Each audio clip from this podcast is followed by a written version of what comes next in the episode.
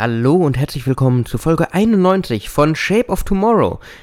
Und jetzt eine Folge nach der Jubiläumsfolge der 90. vom letzten Mal möchte ich jetzt kurz den Moment nehmen, um mich bei euch zu bedanken. Ohne euch, liebe Hörerinnen und Hörer, wäre ich nichts. Ohne euch würde es auch keinen Spaß machen, sich jeden Mittwoch wieder vors Mikrofon zu setzen und das Neueste aus Trends, Technologie und der Zukunft zusammenzutragen aber dadurch, dass ihr vielleicht von Folge 1 an, vielleicht irgendwo mittendrin, vielleicht seid ihr ganz neu da, hier dabei seid, dass ihr Shape of Tomorrow hört, das motiviert einfach weiterzumachen. Und dafür wirklich vielen, vielen Dank auf weitere wunderbare Folgen. Und passend dazu, dass wir jetzt eine Folge nach der 90. sind, dachte ich mir, yep, Folge 91 geht wieder um eure Fragen und da kamen einige zusammen, ob zum Metaverse, zum künstlichen Intelligenz, zur AR, zu VR, zur digitalen Zukunft, zum Learning Experience Design, alles Mögliche. Ich habe ein paar rausgesucht und freue mich natürlich immer, wenn ihr weitere Fragen stellt, aber eure Fragen heute im Fokus dieser Folge. Shape of Tomorrow. Der Podcast rund um Innovation, Trends und die Zukunft. Mit Innovation Profiler Alexander Pinker.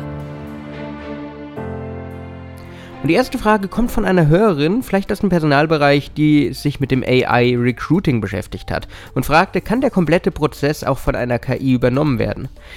Wie es der Zufall einfach so will, kam tatsächlich an dem Tag, als die Folge rauskam, auch noch eine Meldung raus nach dem Motto, es wird verurteilt, dass KI sich in den Bewerbungsprozess einmischt. Aber es ist ja eigentlich doch so einfach. Doch zurück zur Frage. Den kompletten Prozess sollte die künstliche Intelligenz, und da teile ich sogar die Meinung aus dem Artikel, nicht übernehmen. Es ist extrem hilfreich für Personaler, wenn sie entlastet werden, wenn sie aus Hunderten, teilweise Tausenden von Bewerbungen eine erste Vorselektion bekommen, weil es ist dem Bewerber gegenüber sogar gerechter. Teilweise filtern aktuelle Systeme zum Beispiel schön designte Lebensläufe raus weil sie einfach nicht ins Raster passen. Das darf nicht sein. Man gibt sich Mühe und dann fällt man aus der Automatisierung raus, weil der Lebenslauf hübscher ist? Nee. Eine KI kann Text lesen, kann Bild erkennen und kann dann einfach nach Schlagworten suchen und filtern. Auch nach Ausreißern, nach Besonderheiten, auf die man vielleicht vorab in der Programmierung oder im Training der KI Wert legen sollte. Das heißt, man kann natürlich auch noch nach den Besonderheiten suchen lassen. Wenn die nicht da sind, wunderbar, gehen die Bewerbungen trotzdem rum, aber ab und an diese Person, die dieses besondere Etwas hat, reinzunehmen, das kann nicht schaden. Und deswegen, nein, die KI sollte nicht den kompletten Bewerbungsprozess übernehmen, aber ja, sie sollte einen großen Teil der Vorselektion nehmen, damit die Personaler wirklich willentlich die Möglichkeit haben, sich um das Wesentliche zu kümmern. Den Menschen dahinter und nicht einfach sich durch Berge von Papier oder PDFs zu quälen und dann eine Entscheidung zu treffen, die vielleicht nicht die optimalste ist. Die nächste Frage ging um die Einsatzmöglichkeiten vom Metaverse. Und das ist eine extrem wichtige Frage.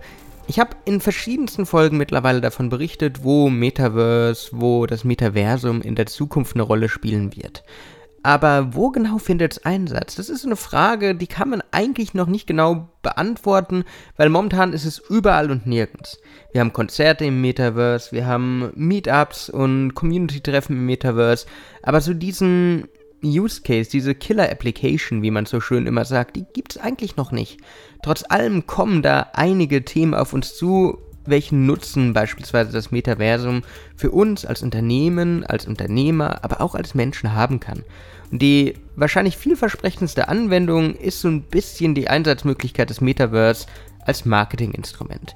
Menschen können über die Avatare einfach miteinander interagieren, Kontakte knüpfen, aber auch ganz neuen Kontakt zu Marken bekommen. Momentan sind so die Möglichkeiten des Touchpoints, was Branding angeht, begrenzt. Wir haben Banner im Internet, auf irgendeiner Webseite, wir haben vielleicht irgendwelche Flyer, wir haben was auch immer. Selbst ein Radiospot erreicht nicht das, was man zum Beispiel im Metaverse schaffen kann.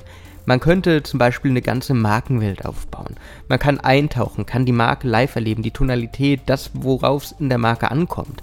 Das ist dann möglich. Die Immersion, zumindest in Virtual Reality, aber auch am Rechner, macht es möglich. Das ist eine ganz neue Art des Branding wo sich Marken kreativ ausleben können und auch sollen. Erste Anwendungsfälle findet man zum Beispiel bei The Sandbox, wo es die Schlümpfe gibt, wo es Paris Hilton gibt, wo es Snoop Doggland gibt und so weiter und so fort. Wo Marken oder auch Personenmarken sich etablieren und sich niederlassen. Aber es gibt noch viele andere Nutzen und Möglichkeiten, wo das Metaversum zum Beispiel Einsatz finden kann. Im virtuellen Arbeiten.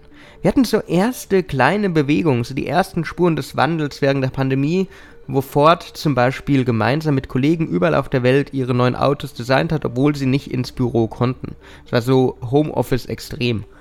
Und das findet im Metaverse natürlich nochmal eine ganz neue Möglichkeit. Horizon oder Meta zeigt das schon mal mit ihren Workrooms, aber das ist erst der Anfang.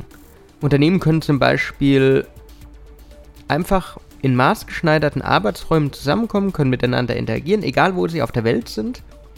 Und können auch hier wieder Sachen viel anschaulicher, viel greifbarer machen, als es nur über ein Screensharing in Zoom, WebEx und Co. möglich ist. Aber da gibt es noch so viel mehr. Virtuelle Lernräume, Lernen mit Erleben zu kombinieren, ist eine riesige Möglichkeit und ein Markt, für die Zukunft oder virtueller Tourismus. Auch das ist was, wo ich, auch wenn ich vielleicht nicht reisen kann, die Welt bereisen kann oder zumindest das Metaversum. Eine andere Frage von einem Hörer war, was ist die Rolle von Virtual Reality und Augmented Reality im Metaversum? Und auch das ist immer so eine große Frage, die da mitkommt. Und die Antwort ist, nennen wir mal, nennen wir sie mal breit. AR und VR sind im Metaversum genauso Teil wie das Smartphone oder wie der PC. Das Metaversum ist das, was ich in alten Folgen immer mal wieder so als Omnichannel bezeichnet habe. Nämlich ihr könnt sowohl mit der Virtual Reality Brille eintauchen, ihr könnt euch virtuelle Inhalte in die Realität mittels Mixed Reality oder Augmented Reality projizieren lassen, oder ihr taucht einfach ab in Decentraland, in Altspace oder wie sie alle heißen, am Computer und braucht dann keine Virtual Reality Brille. Das alles ist möglich und das ist eigentlich das Schöne am Metaversum.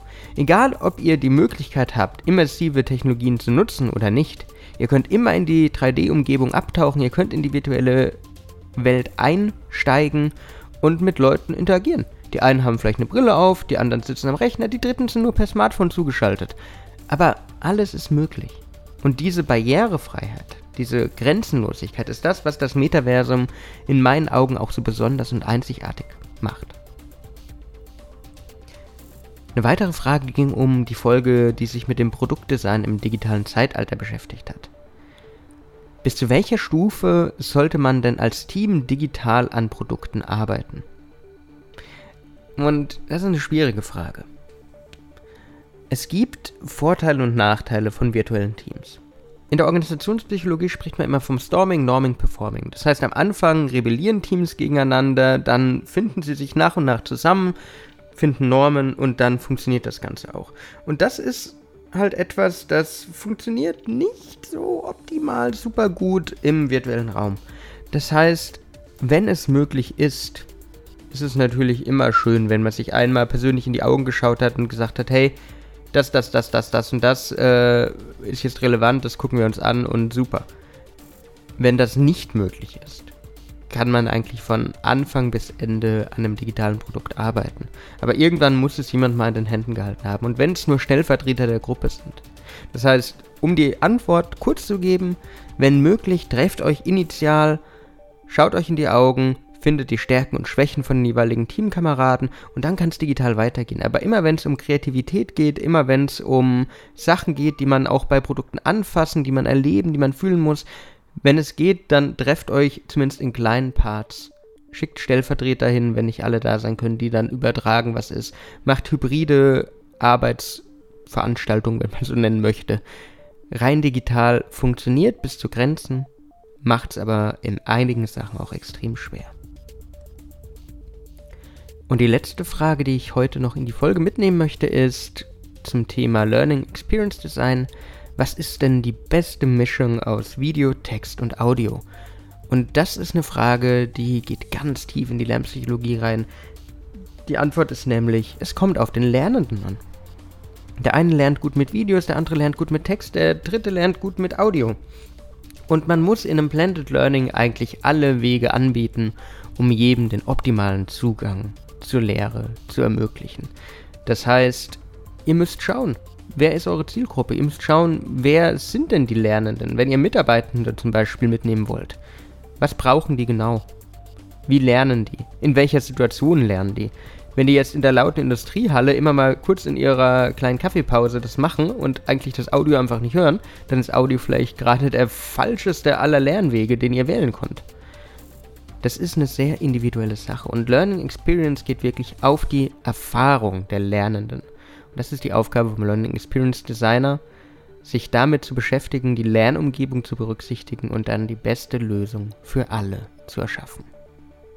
Das war's mit Folge 91 von Shape of Tomorrow. Vielen Dank für alle, die ihre Fragen an mich gesendet haben über Social Media, über E-Mail, über welche Kanäle auch immer. Danke an euch, liebe Hörerinnen und Hörer, wenn euch jetzt Fragen gekommen sind oder wenn euch in den nächsten Folgen, die noch kommen werden, immer wieder Fragen kommen, einfach an mich schicken. Ich werde probieren, sie so gut wie möglich zu beantworten. Sonst hoffe ich, dass ihr wieder einiges für eure Zukunft mitnehmen konntet. Wenn euch die Folge gefallen hat, würde ich mich freuen, wenn ihr mir folgt, wenn ihr mir ein Like da lasst, wenn ihr mich auf Spotify zum Beispiel auch bewertet. Sonst hören wir uns in der nächsten Folge wieder. Bis dann und ciao. Shape of Tomorrow. Der Podcast rund um Innovation, Trends und die Zukunft.